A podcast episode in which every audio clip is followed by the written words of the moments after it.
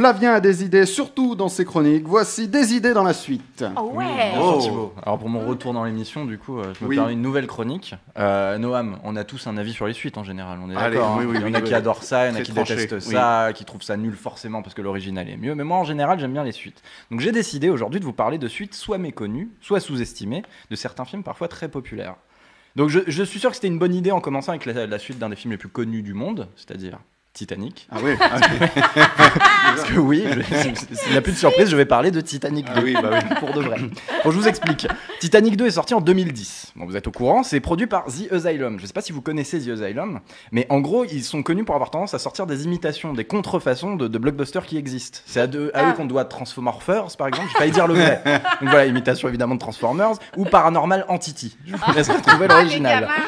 Mais ils font aussi parfois des projets originaux. Et de temps en temps, euh, euh, ils ont beaucoup de succès avec leurs projets originaux, notamment euh, Mega Shark versus Giant Octopus. ce choses. c'est un hentai le truc. C'est ça. Euh, et cette fois, ils ont fait une suite, donc Titanic 2. Alors, je vous explique un petit peu de quoi ça parle. Le film se passe en 2012, soit 100 ans après le départ du premier bateau, et on suit le voyage du bien nommé Titanic 2. Et c'est à peu près la même chose que la dernière fois, à quelques détails près, parce que là, l'ennemi n'est pas un iceberg, mais un tsunami. Donc, ils ont essayé d'un peu augmenter les enjeux.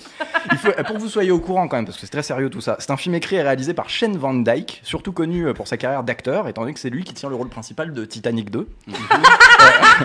Le casting a été vite fait. Alors, c'est une imitation de Titanic, mais avec 400 fois moins de budget. Et J'ai calculé, ce n'est pas une blague. Et il n'y a pas Leonardo DiCaprio, pas Kate Winslet, et surtout, il n'y a pas James Cameron. D'ailleurs, je sais pas si vous avez vu, mais il y a des nouvelles photos de tournage de Avatar 2 qui sont sorties, où ça a l'air super intéressant parce que ça a l'air de se passer dans les fonds marins de Pandora. Du coup, ils ont inventé euh, tout un nouveau système de motion capture euh, pour pouvoir tourner sous l'eau, mais avec des capteurs. Donc, je pense que ça va être euh, complètement ouf. Et là, vous me dites, je parle pas du tout de Titanic Oui, 2. exactement. Je vous réponds, bah ouais, parce qu'il n'y a rien à en dire. en fait. Euh, Est-ce que vous aimez Titanic autour de la table? Noam, tu aimes Moi, Titanic? j'adore, j'adore, Ah, j'adore. moi aussi, j'adore. Est-ce qu'il y a des gens qui n'aiment pas Titanic autour de la table?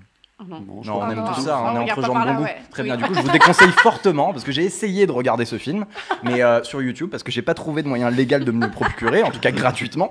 Euh, et puis j'ai pas envie de claquer 20 euros pour le Blu-ray, parce qu'on peut l'acheter sur theasylum.com, pas sûr. .fr évidemment, c'est pas français. Et du coup, parce que je préfère garder mes 20 euros, parce que tu sais ce qu'on fait avec 20 euros, on peut s'acheter beaucoup de kebabs. Ah, le fameux kebab de Flavien. Tout à fait. Voilà, c'était juste pour vous informer un petit peu de l'existence de ce film, euh, parce que c'était ma première chronique depuis longtemps, donc j'ai préféré faire court, histoire de briser la glace. Oh